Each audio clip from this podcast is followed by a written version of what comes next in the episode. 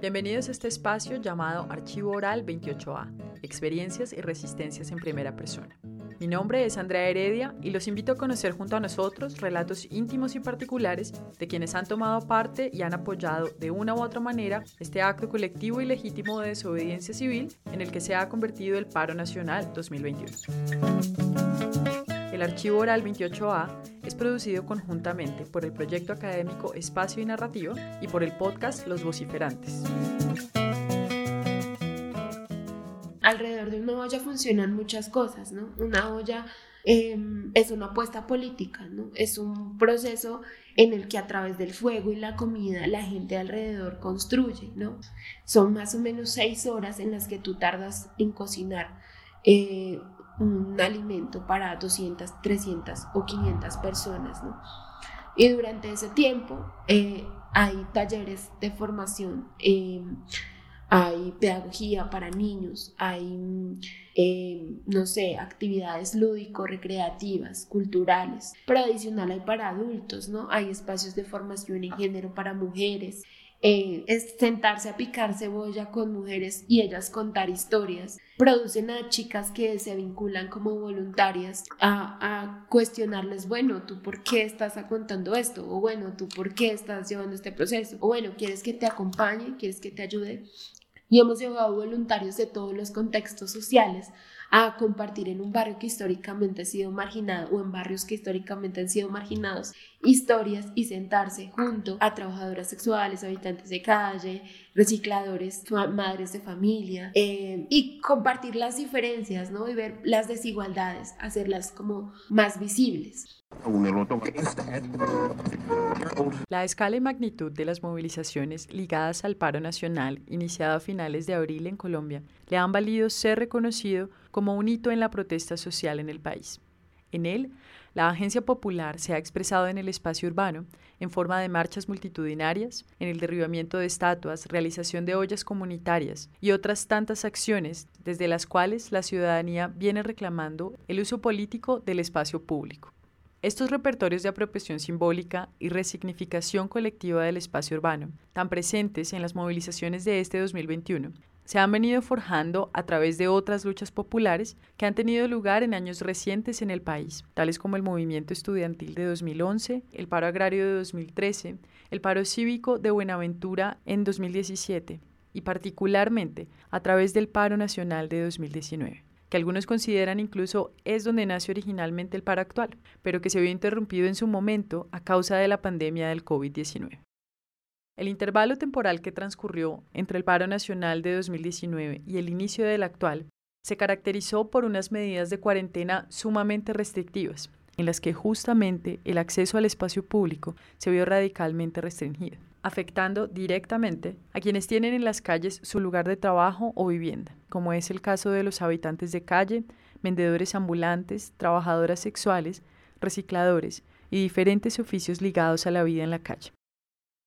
El episodio de hoy nos brinda una mirada a la experiencia de las calles durante la emergencia sanitaria provocada por la pandemia en el barrio Santa Fe, en Bogotá, lugar donde se ubica la principal zona autorizada para el ejercicio de la prostitución en la capital del país, llamada también zona de tolerancia, y la manera en que dicha experiencia converge en el paro nacional con las luchas invisibles que por el uso del espacio urbano han librado largamente quienes habitan sus calles en las que se vienen cocinando alrededor de ollas comunitarias procesos de construcción de tejido social a través de los cuales se reclaman espacios de participación y reconocimiento para trabajadoras sexuales y otras comunidades marginadas de la zona.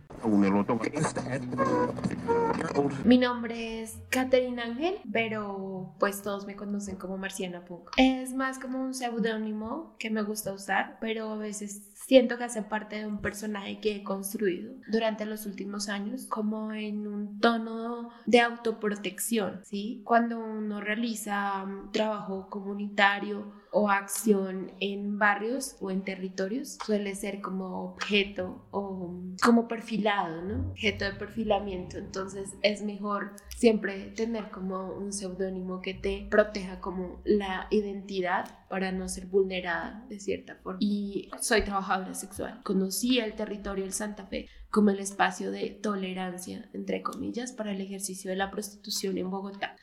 Sabemos que adicional es la zona de tolerancia más grande de Latinoamérica y lastimosamente eh, este es uno de los pocos países de Latinoamérica donde el trabajo sexual es legal pero no está regulado. Es decir, que el trabajo está completamente, es completamente válido ejercerlo, pero es la policía el ente encargado de controlar o vigilar el trabajo sexual. Ya sabemos cómo actúa la policía y no es el actuar más correcto. Por esa razón, eh, la policía lleva más o menos el control de lo que sucede dentro de los barrios en los cuales está permitido el y adicional eh, pues coaccionan, em, violentan, abusan eh, a las trabajadoras sexuales. El enemigo mayor de las trabajadoras sexuales es la policía, efectivamente. Em, cuando uno conoce como el territorio y conoce el espacio directamente del ejercicio de la prostitución, entiende muchas cosas ahí directamente dentro del bar. Entonces entiendo que tengo que estar ahí y que alguna persona tiene que hacer algo mínimo, ¿sí?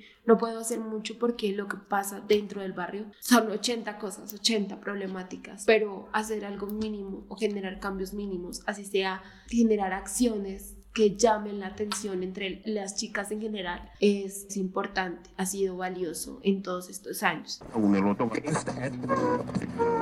Llevamos más o menos, digamos que en acción, cuatro años de proyectos diversos. Sí, pero hace dos años la olla comunitaria ya se volvió un eje central, digamos que es como un pilar para mí, como el tema de la seguridad alimentaria, como en pequeñas cantidades, yo digo pequeñas, pero pues tú sabes que a veces se llevan hasta mil, dos mil platos de comida, ¿sí? Pero mm, ese compartir, pues para mí es pequeño porque uno quisiera poder garantizarle a estas personas como mucho más, ¿no? Pero es algo que sucede ya en magnificencia hace dos años con completa estabilidad, como la olla comunitaria que garantiza ese acceso, igual ellos no solamente son sujetos que reciben, ¿no? A veces son sujetos dadores. Cuando ellos tienen, entonces ellos ponen, así sea un arroz, así sea la mano de obra, así sea el trabajo.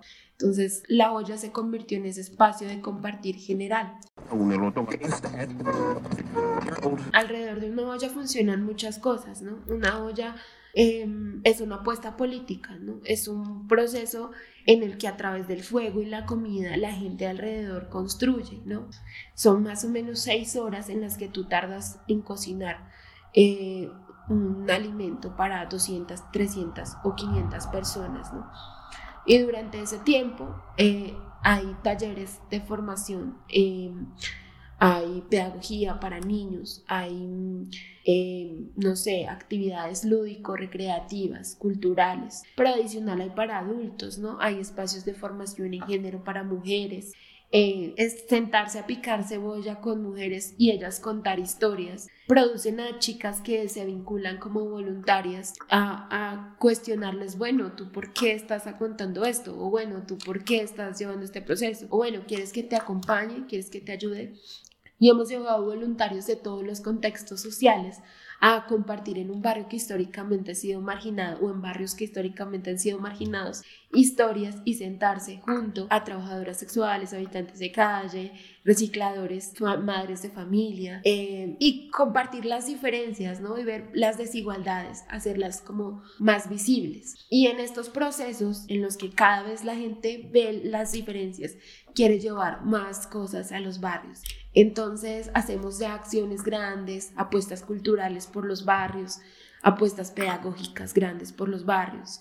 Eh, el simple hecho de querer llevar también eh, salud sexual y reproductiva a las mujeres, em, digamos las mujeres en Verá, que nunca han tenido ese acceso y que es hasta violento entregarles salud sexual y reproductiva porque rompe con la cultura en la que han sido criadas pero que uno no cree que es necesario, pero realmente lo es y ellas no lo han agradecido en todo este tiempo, ¿sí? Cuando creas todos estos procesos, empieza a ampliarse el eco, la voz de que existe una olla que lleva un espacio, que lleva profesores, médicos, eh, simplemente personas que están, que quieren cambiar, que quieren hacer.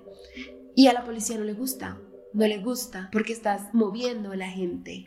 Gracias a la olla comunitaria se creó el Sindicato de Trabajadoras Sexuales. Se creó un sindicato de recicladores en el centro que ya no le quiere regalar sus rubros a la UAS o al distrito, que se para porque les decomisan sus carretas, que en la noche al habitante de calle le dicen váyase a dormir a su casa y estaban acostumbrados a que lo cogieran a patadas y ahora les dicen ¿a cuál casa? ¿Sí? Entonces, ¿cómo se empiezan a revelar? Porque adicional encuentran apoyo en su vecino, en su otro compa, porque se, se crean lazos, ¿sí?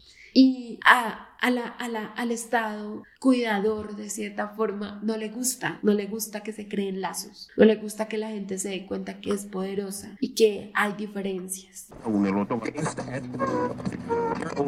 El colectivo que se creó eh, se creó hace año y medio con la finalidad de llevar todos estos mismos procesos, pero en colectividad, ¿no? Y prácticamente se creó porque eh, se empiezan a articular muchos voluntarios. Cada uno tiene ideas distintas y yo siempre he pensado en construir desde la horizontalidad de cada proceso, porque todos tenemos para abonar desde las experiencias en, en, en los diferentes campos que cada quien pues conoce. Y en los barrios de Bogotá se han hecho muchísimas apuestas desde este colectivo. Y cuando nace el paro, bueno, cuando surge este nuevo paro nacional este año, eh, se empiezan a visibilizar más las cosas que ya nosotros llevábamos en proceso, ¿no? Y nos empiezan a, a convocar, a llamar y a ser parte desde los mismos barrios y desde la misma gente que bueno, están haciendo acción y la gente quiere hacer acción, pero entonces conocen a un colectivo que lleva haciendo acciones sin paro para que se unifiquen. Además, eh, Fuego de Barrio se ha fortalecido desde la pandemia, ¿no? En el compromiso social, en el compromiso comunitario porque la pandemia pues ha magnificado un montón de diferencias sociales y un montón de, de abandono eh, estatal, ¿no? Entonces Fuego Barrio ha tratado de suplir como esas, esas, esas emergencias de la gente mm, con pequeñas acciones. Entonces, eh, pues obviamente el paro nace a partir como del, pues del agobio de la gente, a partir, pues desde ese abandono estatal a través de la pandemia, ¿no? Porque, pues yo digo que una de las cosas que más disparó el, el paro ha sido la pandemia y de cómo el Estado le ha dado duro a la gente durante la pandemia, de cómo se demuestra, pues la total desidia de un Estado que no protege y no cuida a la gente en una situación de emergencia sanitaria y social. Y pues este colectivo que lleva trabajando tanto pues en estos en durante este último año pues se ve la obligación de ser llamado y de acudir a como a estos gritos sociales y hacerse partícipe eh, siempre hemos creído como en la revolución de la cuchara decimos así porque como hemos dicho siempre que la olla es un espacio político que apuesta al fortalecimiento de las comunidades y de los barrios y a través del cual hemos visto que se han construido sindicatos fuerzas, eh, movimientos adicionales que siguen articulando otras ollas, que siguen apostándole a otros barrios. Digamos, hemos ido con nuestra olla a visitar eh, San Cristóbal. Gracias a nuestras visitas nacieron pequeñas ollas dentro de San Cristóbal o dentro de Usme o dentro de Ciudad Bolívar. Entonces la gente se contagia del espíritu de la cuchara. Y mm, obviamente nos llaman como, como pioneros, como fortaleza dentro de estos movimientos. Y hemos participado en absolutamente casi todos los espacios del paro, desde el plato de cuchara, del plato de comida y la cuchara que ha fortalecido a, los chicos que han estado luchando y dándole a todos en los diferentes puntos del paro y adicional nos ha hecho visibilizar que muchos de estos jóvenes y madres y en general personas que están en los puntos del paro son personas en situación completa de vulnerabilidad, ¿no? Que han encontrado incluso en las ollas comunitarias de los paros más comida que la que ya han tenido durante todo este tiempo de pandemia. Agradecen un montón, incluso nos hemos cruzado en espacios con comunidades campesinas y con la minga indígena que nos ha donado alimentos a las ollas y a las madres y muchachos de las primeras líneas, ellos han encontrado muchísima más comida y una comida fija como una la renta básica que nos prometieron,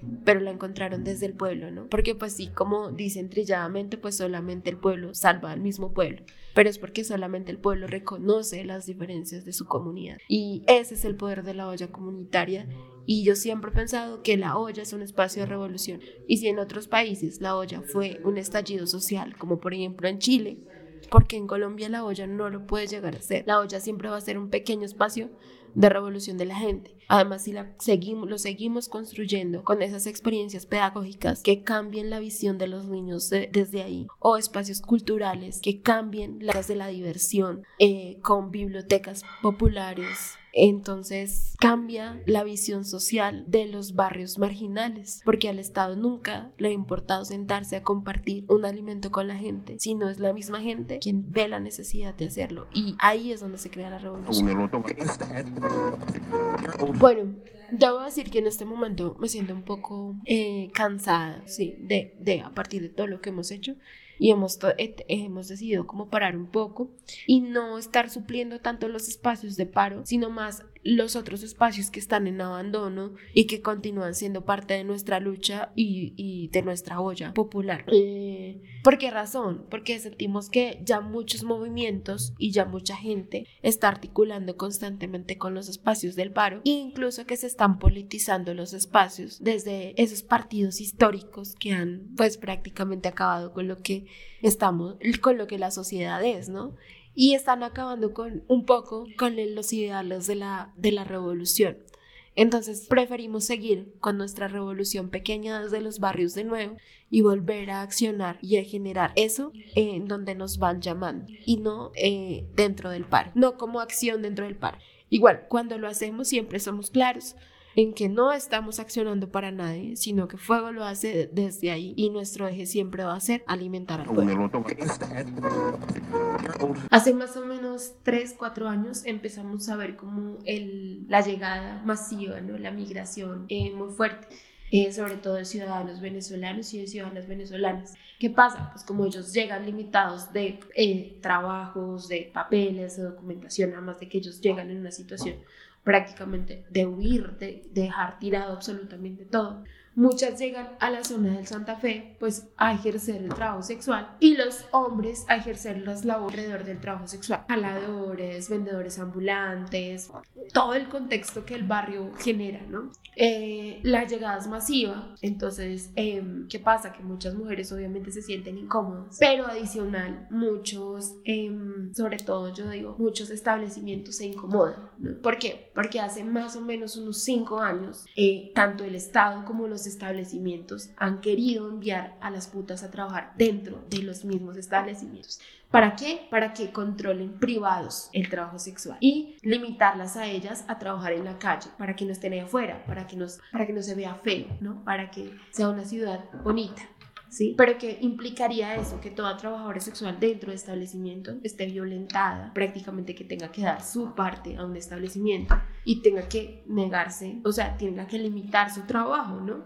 Tenga que aceptar las normas dentro de un establecimiento, que adicional están untados de un montón de trata, porque traen chicas de otras ciudades del país y en general. Entonces cogen a todo este montón de nenas, les incomoda verlas en las calles, las meten dentro de los establecimientos y empiezan a abusar de ellas por años. Incluso em, muchas de las de los problemas que tuve yo dentro del barrio fue porque en una época encontramos una red de trata de mujeres venezolanas que estaban siendo prácticamente secuestradas y sus, sus documentaciones eran secuestradas, eran, eran retenidas. ¿no? A partir de ahí muchas chicas dejaron de trabajar en el Santa Fe entonces a veces dicen como no es que las venezolanas ya no están en Santa Fe, no es que se hayan acabado, es que les da miedo, les da miedo porque son violentadas. Si la colombiana no tiene con qué defenderse, imagínate tú una migrante, no tiene absolutamente ninguna garantía de nada, las desaparecen y nadie puede decir absolutamente nada. Em, pero irónicamente, al contrario de lo que la gente al exterior piensa, porque la gente afuera del barrio supone 80 cosas, ¿no? Y cuenta chistes y porque les parecen chistosos pero eh, la red de apoyo de entre colombianas inmigrantes en el Santa Fe ha sido maravilloso, ¿no? De cómo las colombianas y las venezolanas que están y las que quedan han creado como eh, lazos, lazos de cuidado y en general, porque las putas en general se cuidan entre ellas. Em, no es como la gente lo pinta desde afuera, que las colombianas odian a las... No, al contrario ha sido como una red de cuidado porque igual todas somos mujeres y es que así debería ser. Y cuando estos proyectos, como tanto este que se tiene de garantizar derechos humanos a las trabajadoras sexuales, o como llevar alimento, o llevar ropa, o llevar educación mínima, así sea no formal, empiezan a nacer, eh, nosotros le ofrecemos a absolutamente todas las personas y obviamente no vamos a preguntar origen o nacionalidad, ¿no? Sino ofrecemos lo que hay a seres humanos, porque es que lo que nos importa es que las cosas lleguen a la gente. El trabajo sexual de calle siempre va a ser mejor que el trabajo sexual entre establecimientos, ¿no? Cuando estás dentro de establecimiento tienes que acogerte a la normatividad de un establecimiento, pero adicional tienes que dejarle tus ganancias al establecimiento, ¿no? Ellos controlan las que a ti te entran. Adicional, tienes que consumir el alcohol que el establecimiento te quiera hacer consumir, ¿sí? Tienes que pagarle como una vacuna al establecimiento por ejercer ahí. Y adicional, si tu cuerpo no es hegemónico, no le sirves al establecimiento, ¿sí? O si no estás dentro de, los estándares, porque un chulo, un proxeneta te revisa de arriba abajo o incluso abusen de ti para saber si eres correcta o apta para el ejercicio dentro de su establecimiento, porque finalmente son sus normas, ¿no? Entonces, cuando uno va en contra de eso, va en contra del sistema, ¿no? Ejercer afuera, ejercer desde la calle, es parado, es rebelde y es más, y es por uno, ¿no? Entonces va uno y le paga una pieza a un hostal. Hay hostales que ya tienen sus precios preacordados con la trabajadora sexual, sus tarifas, sus, sus bonos, en fin. Y ya, y el dinero es de uno y la compa la espera uno afuera, la cuida. Y así es, es, es como funciona. Incluso es más cuidadoso trabajar desde la calle que trabajar adentro de un chus. Em, llega la pandemia. ¿Y qué pasa? Pues que ya no se puede ejercer, ¿no? Ya no, se, no puede haber nadie en la calle, ¿no? Eh, todos tienen que estar adentro. Eh, se acaba el trabajo sexual, el COVID es como un, es abolicionista. Eh, entonces, sí, empieza a mandar a las trabajadoras sexuales, obviamente a sus casas, a las que tienen casa, ¿no?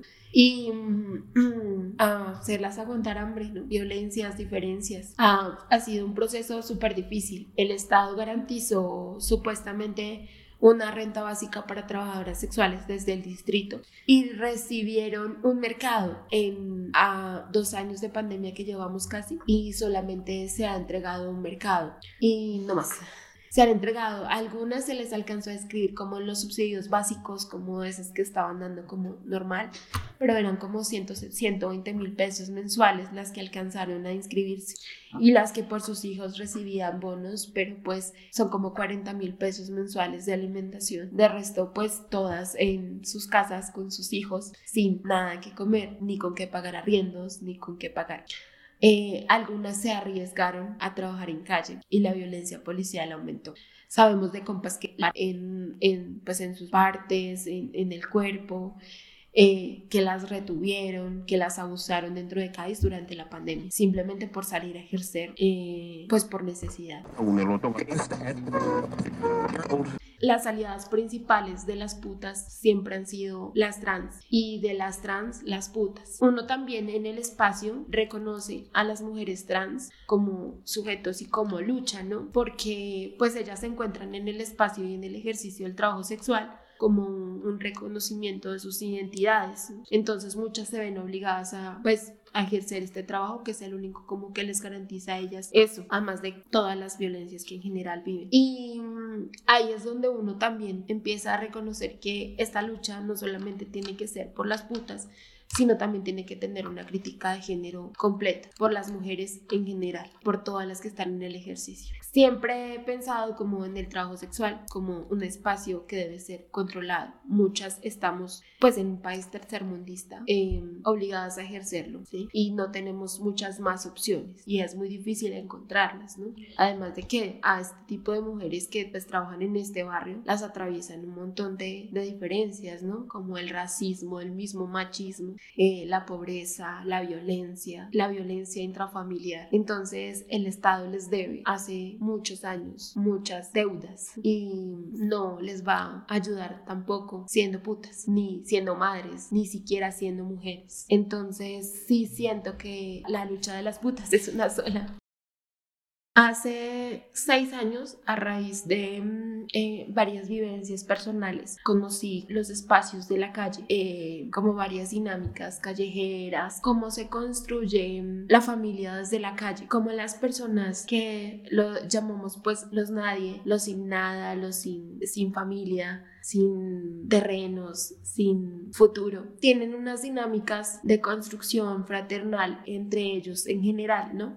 Entonces, cuando yo salgo de esa situación, empiezo a llegar a mi situación de privilegio y a pues obtener estudios, eh, trabajo estable, todo ese tipo de cosas, eh, siento o me eh, nace la necesidad constante de estar compartiendo lo poco que he obtenido con las personas que me cuidaron durante algún tiempo, que me garantizaron lo poco, lo mucho de lo poco que tenía. Siempre ha sido como ese devolverle a la calle lo que la calle me dio. Siempre ha sido como llevar el alimento y ayudar como en situaciones así de emergencia, ¿no? Como en necesidades emergentes de la gente. Eh, tratar de suplir esas pequeñas, esas pequeñas falencias o esas pequeñas faltas. Y adicional, encontrar, digamos, en qué le falla la sociedad a ellos, como espacios culturales, de recreación. No solamente uno ve necesidad como alimentaria, sino ve necesidad de cariño, de atención, de cuidado. Y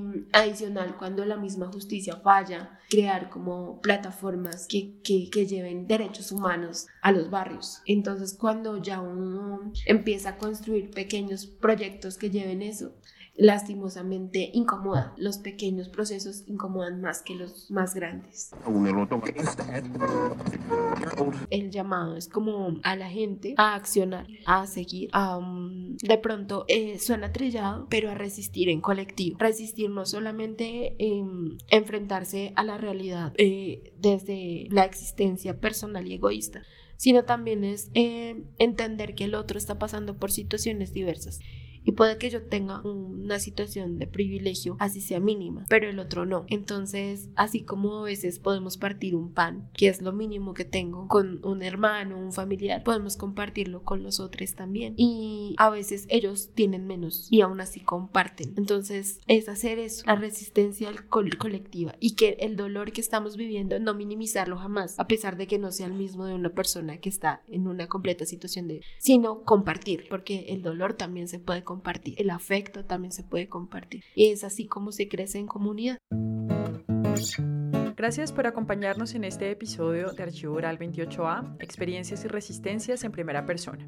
Los invitamos a construir este espacio con nosotros, compartiéndonos sus relatos y experiencias sonoras a través del correo electrónico archivo28a.gmail.com. Enviamos un saludo a los amigos y aliados que han contribuido a replicar nuestra convocatoria y han apoyado esta iniciativa.